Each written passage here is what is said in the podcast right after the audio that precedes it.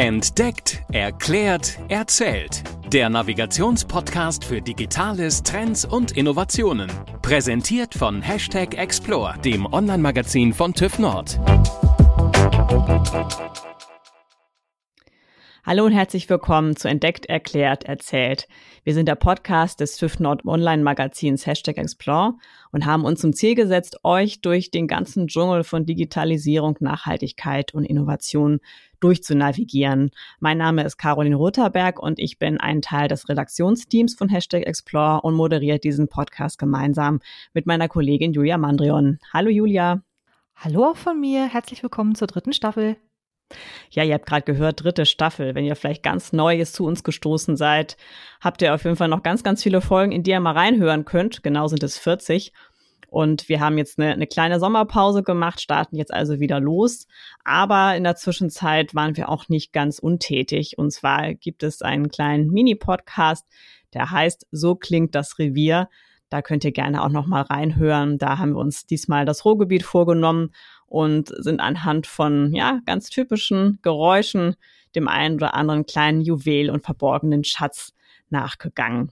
Ja, sprechen wir von Geräuschen. Julia, was war für dich das Geräusch des Sommers? Gab's da was? Ja, irgendwie schon die pladdernden Regentropfen bei mir aufs Dach. Oh je. War ja. viel dieses Jahr. Ja, es hätte wirklich ein bisschen mehr, mehr Sonne sein können. Da, da gebe ich dir total recht. Und als ich so überlegt habe, was könnte mein Geräusch des Sommers sein, da kam ich auf eine Sache, die tatsächlich wetterunabhängig war. Und zwar ist äh, in meinem Vorgarten, wo ich wohne, ein, ein Jasminbaum. Und das ist immer so etwa, ja, so Ende Juli, Anfang August, dass der ganze Baum praktisch brummt, weil alles Mögliche, was, was summt, Bienchen und Hummeln und alles mögliche andere sich dort versammelt und sich den Nektar daraus holt. Also das äh, war auch trotz Regen der Fall.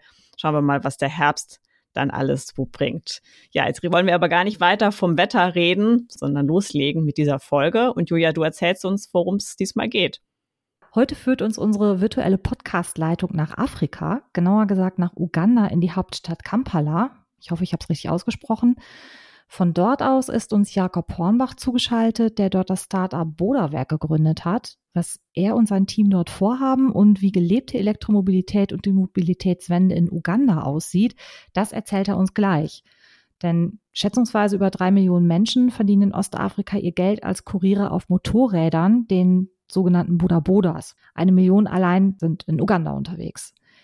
Jakob kennt sich in der Region gut aus und berichtet in dieser Folge über seine Vision, die Elektromobilität in Afrika voranzubringen. Herzlich willkommen, Jakob Hornbach. So, Jakob, was hat dich denn zu deinem Engagement ganz speziell auch in Uganda bewegt? Also ich habe in Aachen an der WTH Industrial Engineering, Wirtschaftsingenieurswesen studiert. Dort natürlich Freunde während des, des Studiums gemacht und ein guter Freund von mir ist Janos Bisasso und er ist Deutsch-Uganda. Seine Eltern leben hier in Uganda, in Kampala, in der Hauptstadt. Wir haben damals in, in Aachen zusammen Rugby gespielt und ja, da war es klar, dass ich gesagt habe, hey Janos, irgendwann muss ich mal mit dir da runterkommen, wenn du über Weihnachten deine Eltern besuchst. Und das haben wir dann auch gemacht, 2015. Und ja, dann in Uganda zu sein, ich fand's fand's ziemlich cool und äh, für mich als jemand, der kurz davor stand, das Studium abzuschließen und ich mich auch fragen musste, was mache ich denn jetzt mit den Sachen, die ich gelernt habe, war das erste wirklich hier in Uganda, der erste Eindruck war, hey, das ist ein riesiges, riesiges weißes Blatt Papier und es gibt eine Million Sachen zu machen, besser zu machen, einzuführen. Damals 2015, während des Urlaubs, habe ich mir schon gedacht, so hey, hier muss ich auf jeden Fall zurückkommen und irgendwie meine, meine Zeit hier und meinen Ingenieurskills irgendwie hier einsetzen. Also ein bisschen lieber auf den ersten Blick. Ja, so ein bisschen, richtig. Wurde auch oft gefragt, warum Uganda, warum nicht Kenia, warum nicht Ruanda? Und die Antwort ist, ja gut, ich bin halt hier irgendwie hergekommen und dann war es halt Uganda. Und wenn man jemanden schon kennt, wie Uganda, dann stellt sich zunächst mal die, nicht die Frage, wie ist es denn in Kenia oder in Ruanda oder woanders. Das heißt, es hat sich so ein bisschen, man hat sich gegenseitig gefunden. ja, und die Frage war, na, was, was hat mich zu dem Engagement bewegt? Also die Frage, wenn man gerade kurz vorm Studiumabschluss steht, ist, wo, wo gehe ich hin und wo verdiene ich mein Geld und wo entwickle ich mich weiter und wo investiere ich meine Lebenszeit. Und nachdem ich Urlaub hier gemacht hatte, hatte ich mir einfach, hatte ich das Gefühl, dass hier mal 10, 20 Jahre oder den Rest des Lebens zu investieren, ist auf jeden Fall keine schlechte Investition. Also es kommt tatsächlich so ein bisschen aus dem Verantwortungsgefühl heraus. Also auch hier Janosch und meine anderen Mitgründer, wir, wir betrachten uns alle als sehr privilegiert quasi. Ne? Erster Lottoschein ist, äh, den man gezogen hat, ist in Deutschland geboren zu werden und die Chance zu haben, quasi zur Uni zu, zu, zu gehen und, äh, und so weiter. Und wir haben quasi unser Selbstverständnis ist, dass wir irgendwie zu den Top 5 Prozent oder so der Welt gehören in, in, in Bezug auf Privilegien und wir uns irgendwie sagen, hey, anstatt dass wir einen voll IoT Außenspiegel für die äh, neunte Generation von irgendeinem deutschen AOM OEM bauen mhm. und dort quasi ganze Lebenszeit reinfließt, um einen, einen Außenspiegel zu haben, der einen noch blinkend warnt, dass jemand von hinten kommt, haben wir gesagt, hey, nee, das ist, das ist wirklich, da, wir, da pushen wir es jetzt von 98 auf 99 Prozent, was wir in Deutschland eh schon haben. Also es gibt einfach ganz andere Löcher zu stopfen auf der Welt. Und deswegen haben wir gesagt, hey, lass was irgendwie in Uganda machen und wir werden schon rausfinden, was das sein wird. Ja, ihr habt jetzt ja eine Firma gegründet, die heißt Bodawerk. Die hast du auch zusammen mit vielen Menschen vor Ort aufgebaut, wenn ich richtig informiert bin. Richtig. Wie kam es denn ganz konkret dazu, diese Firma zu gründen? Was macht ihr eigentlich genau? Vielleicht fangen wir damit erst einmal an. Ja, gerne, gerne. Wir hatten damals in Deutschland uns natürlich zusammengesetzt und unsere, unsere Startup-Ideen diskutiert und dachten, wir sind total auf dem richtigen Pfad, weil wir natürlich auch noch den, den Local, den Janosch haben, der hier aufgewachsen ist und alles weiß. Das hat aber alles tatsächlich überhaupt nicht so funktioniert, wie man sich das irgendwie mal in einem Wohnzimmer in Aachen plant. Was war denn eure erste Idee? Die erste Idee war tatsächlich so eine Art Plattform, die nicht internetbasiert ist, sondern SMS-basiert ist. Ah, okay. Kann funktionieren, aber ist, im Endeffekt wird man ein Telecommunications Aggregator. Mhm. Das heißt, im Endeffekt geht es darum, mit Telekom, O2, Vodafone, mit all denen Verträge abzuschließen, um quasi deren Systeme dafür zu nutzen. Das, das ist natürlich eine große Abhängigkeit. Mhm. Aber ja, wie gesagt, das ist alles, ähm, waren alles Ideen und so weiter, aber war nicht wirklich erfolgsgekrönt oder hatte nicht die größten Erfolgschancen. Aber als ich dann gesagt habe, komm, weißt du was, ich bin jetzt fertig mit dem Studium, ich Job gekündigt, erstmal gesagt, ich fliege runter und guck mal, was hier so abgeht in Uganda. Hab dann hier den ersten Co-Founder äh, Ben kennengelernt. Und wir haben gesagt, hey, Mopeds gibt super viele, beides Ingenieure, da muss es doch irgendwas geben, was man in diesem riesigen Moped-Markt innovieren kann. Und da haben wir gesagt, gut, dann gründen wir jetzt erstmal eine Firma und nennen sie Boda Werk. Mit Werk lassen wir uns ja alles offen, was wir mit diesen Mopeds machen haben dann erstmal angefangen, irgendwie so, so Moped-Anhänger hier zusammenzuschweißen, damit man mit Mopeds einfach mehr transportieren kann. Das hat aber auch nicht so, haben wir auch nicht wirklich.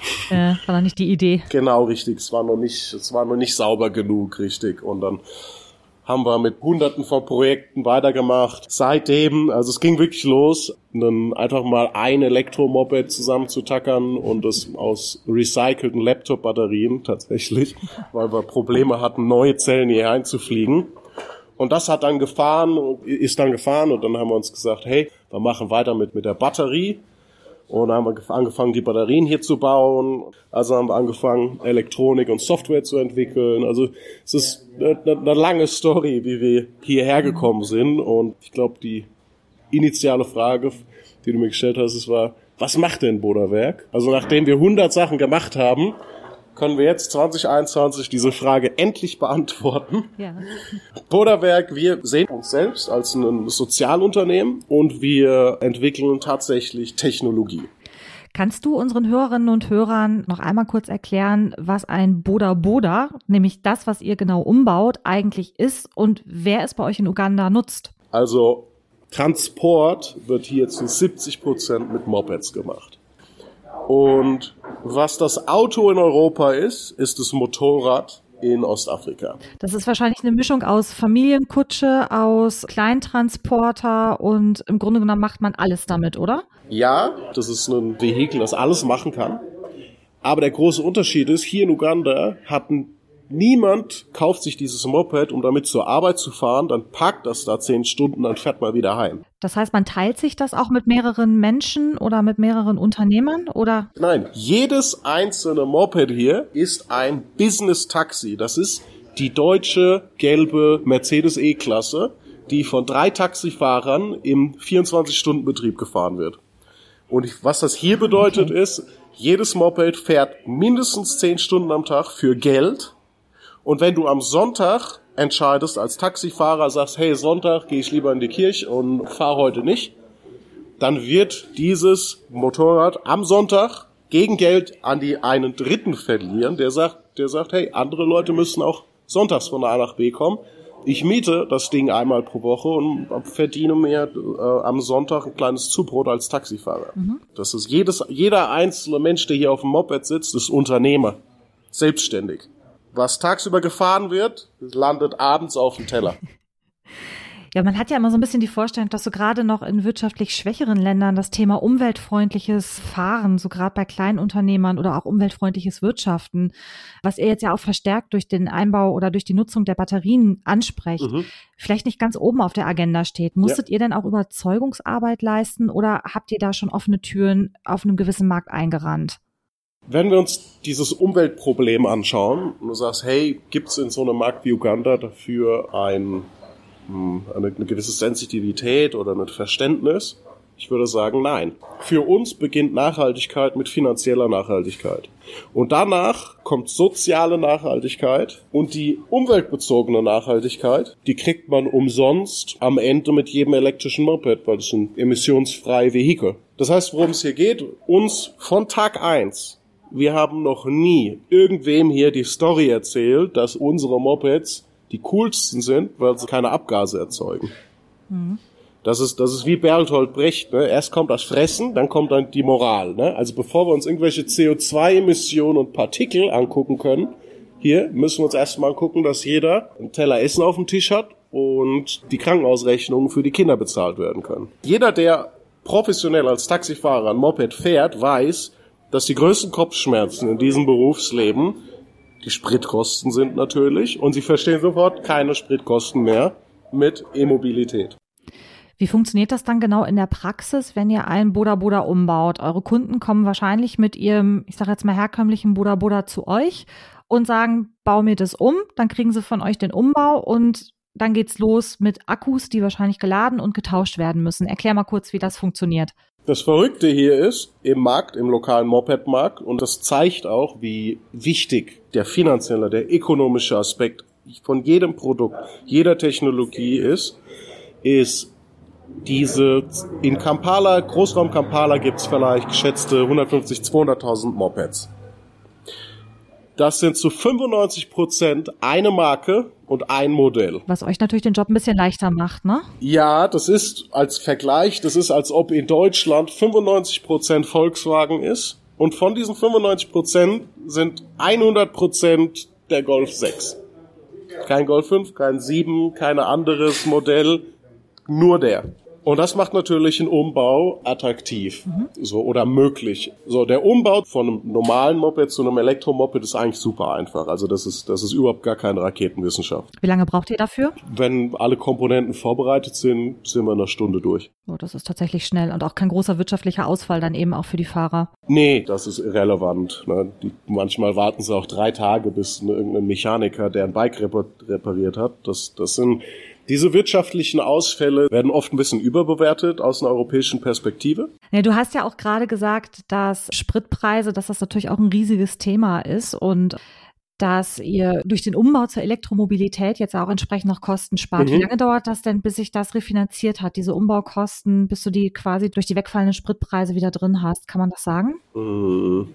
Es ist ein bisschen komplex zu beantworten, wenn du jetzt fragst, hey, was kostet der Umbau? Also der Umbau ohne Batterie ist in, in sechs Monaten refinanziert. Die Batterie selbst, die muss auch irgendwer bezahlen, die muss auch refinanziert werden. Also die kann man jetzt entweder, die kostet ungefähr dreimal so viel wie der Umbau, die Batterie. Bei der Batterie geht's natürlich jetzt drum, hey, zahle ich jedes Mal, wenn ich einen Batteriewechsel mache, oder zahle ich eine Leasing-Rate oder äh, bezahle ich sie ab über anderthalb Jahre, dann gehört sie mir nach anderthalb, nach drei, zweieinhalb, drei Jahren will ich wieder eine neue. Also das ist so ein bisschen schwierig hier noch. Bietet ihr da verschiedene Modelle an oder welches Modell verkauft ihr im Moment? Auf der Batterieseite, es geht nur um Standardisierung für uns. Das heißt, wir haben einen Batterietyp entwickelt, der alle unsere Anwendungen antreibt. Also die Batterie, die wir haben, die können wir ins Moped stecken, gibt 100 Kilometer Reichweite, können zwei davon in, in unseren elektrischen Traktor stecken, da können wir einen halben Acker pflügen, können die Batterie auch in, in drei Räder stecken, also Tuk-Tuks, Tricycles. Diese Batterien können auch einfach an einen Inverter angeschlossen werden, ne, an einen Wechselrichter und dann kann geschweißt werden mit der Batterie. Also unser fundamentaler Ansatz ist eine Batterie, die von ganz vielen verschiedenen Anwendungen geteilt wird, also Shared Economy, und eine Batterie, die über die ihre gesamte Lebensdauer genutzt werden kann, also Circular Economy. Die, so wie wir unsere Batterie designt haben, kommt die Batterie in ein Moped, jemand fährt damit zwei, drei, vier Jahre rum und wenn er sagt, hey, ich baue jetzt wieder eine neue, die wieder ne, richtig Power hat und 100 Kilometer Reichweite, dann sagen wir, hey, gib uns die alte Batterie bitte wieder zurück, mhm. weil hier gibt es immer noch, ne, 75 Prozent der Haushalte sind nicht ans Netz angeschlossen. Das heißt, die freuen sich alle über eine alte Moped-Batterie, um da auf dieser Batterie basierend ihr, ihr Solar-Home-System zum Beispiel aufzubauen. Das heißt, wir haben diese drei, wir haben immer diese mechanische Komponente, die da reusen wir, ne? Da recyceln wir die alten Spritmopeds. Da sehen wir schon mal, hey, diese Mecha ne, der Rahmen, die Reifen und so weiter, das hält eigentlich relativ lange. Mhm. Dann haben wir den elektrischen Antriebsstrang ohne Batterie, der kostet nicht viel Geld und der hält auch. Und dann haben wir die Batterie. Und die Batterie ist am teuersten und die Batterie verliert am schnellsten an Wert und wenn man die Batterie nicht richtig behandelt, dann ist sie nach einem Jahr kaputt und dann ist man bankrott als Unternehmer. Denn jeder Mopedfahrer hier ist im Endeffekt ein Unternehmer. Und äh, deswegen dreht sich bei uns alles um die Batterie. Mhm. Du hast am Anfang gesagt, dass die Boda Bodas gerne mal zehn Stunden am Tag gefahren werden. Mhm. Reicht das mit einer Batterie? Also kommst du mit der Reichweite hin oder musst du zwischendurch einen Batteriewechsel oder entsprechende Ladezeiten einplanen? Also was wir festgestellt haben, ist, dass der Kampala Mopedfahrer im Schnitt so 80 Kilometer am Tag fährt. Also haben wir eine Batterie gebaut, mit der man alleine sogar 103, über 130 Kilometer weiterkommt. Aber der Mopedfahrer hier in Uganda, der sitzt ja nie alleine auf seinem Moped, der ist ja Taxifahrer. Es fährt ja auch kein Taxifahrer den ganzen Tag alleine rum in seinem Auto in Deutschland. Ne? Also brauchst du ja immer einen Kunden. Das heißt, sobald du den Kunden draufsetzt aufs Bike, geht die Reichweite runter, weil du jetzt einen Lastfall hast. Und wir haben jetzt unsere Batterie so designt, dass sie über Nacht aufgeladen werden kann und einen ganzen Tag hält. Unsere Batterie ist trotzdem wechselbar. Das heißt, wenn du mal einen Tag hast, an dem es nicht reicht, kannst du einfach in einer Minute alte Batterie abstöpseln und neue Batterie rein ins Moped. Also ist es beides möglich.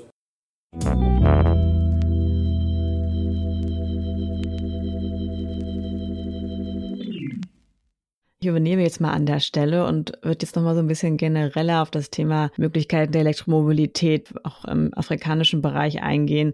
Du hast uns jetzt ja eben von Uganda von eurem Beispiel erzählt. Ich weiß nicht, seid ihr vielleicht auch in Gesprächen, vielleicht auch mit Nachbarländern, sei es vielleicht auch Kenia oder auch anderen afrikanischen Ländern, dass die von euren Erfahrungen profitieren oder dass man vielleicht auch das Thema Elektromobilität erweitert? Tatsächlich ist der gesamte Transport- oder Immobilitätsmarkt bisher noch nicht existierend im Immobilitätsmarkt in Ostafrika in einer, in einer Aufbruchsstimmung. Wenn man mal in Kenia schaut, da gibt es, glaube ich, innerhalb der letzten sechs bis zwölf Monate sind da über zehn Startups aus dem Boden gesprossen, die, die alle Elektromopeds anbieten. Und die Challenges sind überall ähnlich. Also A, die chinesischen Elektroprodukte fallen normalerweise nach vier bis acht Wochen auseinander. Hier auf afrikanischen Straßen. Das heißt, Ersatzteile, Wartung und so weiter ist eine riesen Herausforderung für jeden, der in E-Mobilität investieren möchte. Und die Batterie natürlich auch. Also wenn du dir 50 Batterien aus China bestellst, selbst wenn du die mit eine Garantie bekommst, na, du schickst sie wahrscheinlich nicht wieder zurück für die Reparatur, weil sich das vom Porto her schon nicht lohnt. Das heißt, wir bekommen super, super viele Anfragen und wir glauben ganz stark daran, dass wir die schnellste Transition zu erneuerbaren Energien und zur E-Mobilität durch eine Kollaboration, Teilen und so weiter, durch einen, durch einen Team-Approach hinbekommen. Und deswegen teilen wir die Erfahrungen, die wir gemacht haben, mit, mit fast allen Playern im Markt sehr, sehr, sehr offen und tauschen uns da ständig aus. Also im Grunde von euch kommt die Idee und teilweise auch die Technologie und im Grunde kann dann immer vor Ort das jeweils an die lokalen Gegebenheiten auch jeweils angepasst werden und dann auch ein eigenes Business draus entstehen. Ja, und diese Anpassungen sind auch ganz, ganz wichtig. Das ist nämlich das Business Model Fine-Tuning. Man kann sich vorstellen, dass dasselbe Business in Uganda, Kenia, Benin und Nigeria ein bisschen anders eingestellt werden muss und die, die Schrauben dort eingestellt werden müssen. Also wir glauben auch, dass quasi die Lokalisierung der Geschäftsmodelle in den verschiedenen Ländern wichtig ist um es nochmal zusammenfassen, genau zwei Sachen. Wir machen richtig viel Technologieentwicklung, R&D, Elektronik, Software und so weiter. Und was wir auch machen, ist, wir haben jetzt bald die erste halbe Megawattstunde an Batteriespeicher produziert und wollen in den nächsten zwölf Monaten auf eine Megawattstunde kommen. Also wir stellen hier in Uganda am Boden günstige Lithium-Ionen-Batteriepacks her, denn das ist das, was alle Renewable Energy Applications, alle erneuerbaren Energieanwendungen äh, brauchen. Egal ob es ein Tuk-Tuk, ein Fischerboot, ein Moped, ist oder jemand sagt, hey, ich brauche Strom auf dem Dorf und wir sind nicht ans nationale Netz angeschlossen. Die große Gemeinsamkeit ist, die brauchen alle eine Batterie. Und im Moment sind diese Batterien noch relativ teuer. Und wir bauen diese Batterien lokal zusammen und stellen sicher, dass diese Batterie geteilt wird und dass diese Batterie reused und recycelt wird. Und das ist quasi unser Ansatz, um, um E-Mobilität zu erschließen für den gesamten Markt weil das ist der größte Treiber, Kostentreiber, die Batterie. Zum Ende möchte ich nochmal auf das Thema Recycling eingehen. Du hattest anfangs gesagt, in eurer Anfangszeit habt ihr teilweise auch aus Laptops, alles, was ihr auch bekommen konntet, genutzt, um eben Batterien aufzubauen. Ein Punkt, der ja auch immer mit dem Thema Elektromobilität mitschwingt, ist ja nicht nur sozusagen, wie entsteht die Batterie, sondern auch, was passiert mit ihr oder auch mit den Bestandteilen, wenn sie sozusagen ihren Dienst getan hat. Seid ihr da auch involviert oder inwieweit beschäftigt ihr euch damit mit Strategien, um da auch nachhaltig ähm, wirtschaften zu können und vor allen Dingen auch der Umwelt einen Dienst zu erweisen? Ja, das ist absolut zentralster Bestandteil von unserem Ansatz, wie wir quasi versuchen, ein Geschäft aufzubauen. Und das ist die Kreislaufwirtschaft, Circular Economy. Das ist wirklich das Allerwichtigste für uns. Und der Hauptgrund dafür ist, dass wir, dass bereits jetzt ein riesiger Berg an Batteriemüll antizipiert werden kann, der mit den 50 oder 100.000 oder eine Million Elektromopeds, Tuk-Tuks, Fischerboats, egal was, in den nächsten Jahren hier nach, Uga nach Uganda oder nach Ostafrika kommen wird.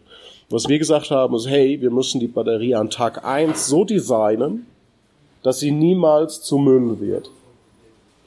Und wir haben jetzt unsere Batterie so designt, dass sie quasi drei, vier Jahre lang in dem Moped genutzt werden kann. Und danach kann sie für nochmal zehn Jahre in einem Haus genutzt werden. Und die Frage ist, wie sieht's mit End-of-Life-Recycling aus? Also wenn die Zelle wirklich tot tot ist, da gar nichts mehr drin steckt, da reden wir von einem Geschäft, was einfach Volumen erfordert. Also hier geht's jetzt darum, diese Batteriezellen zu schreddern und die, die Rohmaterialien daraus wieder rauszulösen oder zu schmelzen oder wie, welches Verfahren auch immer ge, gewählt wird.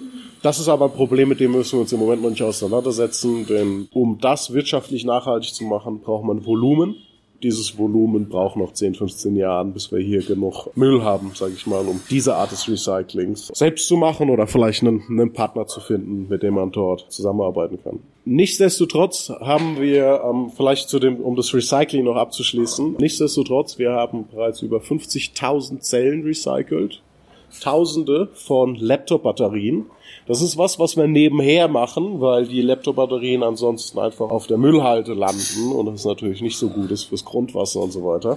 Diese Batterien recyceln wir. Die sind nicht mehr alte Laptop-Batterien, sind natürlich nicht stark genug, um, um neue Mopeds anzutreiben. Aber wir recyceln sie, um daraus Powerbanks und Taschenlampen und ne, alle möglichen Retail-Produkte hier lokal zusammenzubauen und, und zu verkaufen. Das heißt, das Recycling machen wir trotzdem, wird aber erst in 10, 15 Jahren, glaube ich, volumentechnisch relevant werden.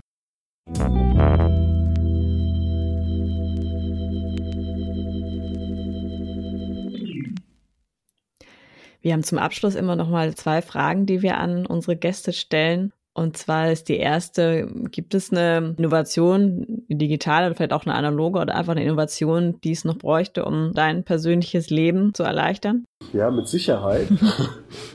mit Sicherheit. Äh, ich würde jetzt spontan vielleicht sagen, dass das äh, in, in Richtung einer einer digitalen Assistenz oder sowas geht, aber ähm, ich persönlich nutze den Google Assistant jetzt nicht.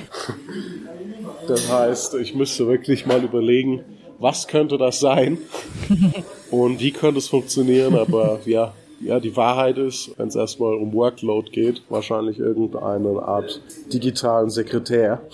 Der immer antizipiert, was du gerade benötigst, ne? ohne dass du es ausgesprochen hast. Dann braucht man mich, glaube ich, nicht mehr, weil dann weiß er es ja schon vor mir.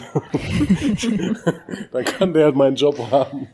Dann machst du dich überflüssig, ja. Ja, aber sowas in die Richtung wäre vielleicht nicht schlecht. Wir können uns vorstellen, dass bestimmt der ein oder andere, der uns jetzt zuhört, nochmal Fragen hat, vielleicht genauer wissen möchte, was macht der? Vielleicht kann man auch, wie man sich bei euch engagieren kann. Ähm, wie bist du zu erreichen? Du bist sicherlich über die sozialen Netzwerke erreichbar oder hast du da LinkedIn oder ein weiteres Netzwerk, wo du das favorisiert, möchte ich darüber kontaktiert werden? Ja, LinkedIn ist super. Facebook findet man nur so ein, so ein Fake-Profil unter meinem Namen, oder sagen wir mal so ein offizielles. Aber äh, Link, LinkedIn ist, ist normalerweise ein ganz gutes Netzwerk für die B2B-Kontakte. Oder halt einfach äh, per E-Mail hornbach.boderbeck.com oder über die Webseite. Also wir sind relativ äh, responsive. Wir, wir antworten immer so schnell es geht. Sehr gut. Also das packen wir alles in die Show Notes. Und dann vielen Dank, Jakob, für das Gespräch und für die Einblicke in Bruderwerk und euer Engagement, eure Aktivitäten in Uganda. Und vielleicht sprechen wir uns bald mal wieder und zu hören, was ihr dann alles für Gerätschaften am Start habt. Dankeschön auch von mir. Ja, gerne, gerne. Und vielen Dank auch an euch. Das war unser Talk über die Entwicklung von E-Mobilität in Uganda mit unserem Gast Jakob Hornbach. Ich persönlich weiß nun, was Boda Bodas sind und dass es in vielen anderen Ländern eben auch ganz andere Herausforderungen gibt, wenn es um die Mobilitätswende geht. Ja, letztendlich sind es ja die Bedingungen des heimischen Marktes und auch die Anforderungen der Menschen dort, auf die sich der Wandel ausrichten muss. Dass es viele kreative und vor allem für die Menschen wirtschaftlich interessante Ansätze gibt, hat uns Jakob ja eben eindrucksvoll beschrieben. Ich persönlich bin sehr gespannt, wie diese Entwicklung weiter vorangeht. Ja, das war unsere erste Folge der dritten Staffel. Wenn sie euch gefallen hat, dann hinterlasst gerne nochmal fünf Sterne in eurer Podcast-App und abonniert den Podcast, sofern ihr das natürlich noch nicht gemacht habt. Wir hören uns in zwei Wochen wieder, Caroline. Ne? Dann haben wir Tuesday Porter zu Gast, die für uns die Wahlprogramme der Parteien zur Bundestagswahl analysiert und uns erklärt, wie die unterschiedlichen politischen Ansätze auch die Weichen für technologische Innovationen der Zukunft stellen können. Danke noch einmal fürs Zuhören und wir hören uns in zwei Wochen wieder. Tschüss. Tschüss. Das war Entdeckt, Erklärt, Erzählt. Der Navigationspodcast für Digitales, Trends und Innovationen. Präsentiert von Hashtag Explore, dem Online-Magazin von TÜV Nord. explore-magazin.de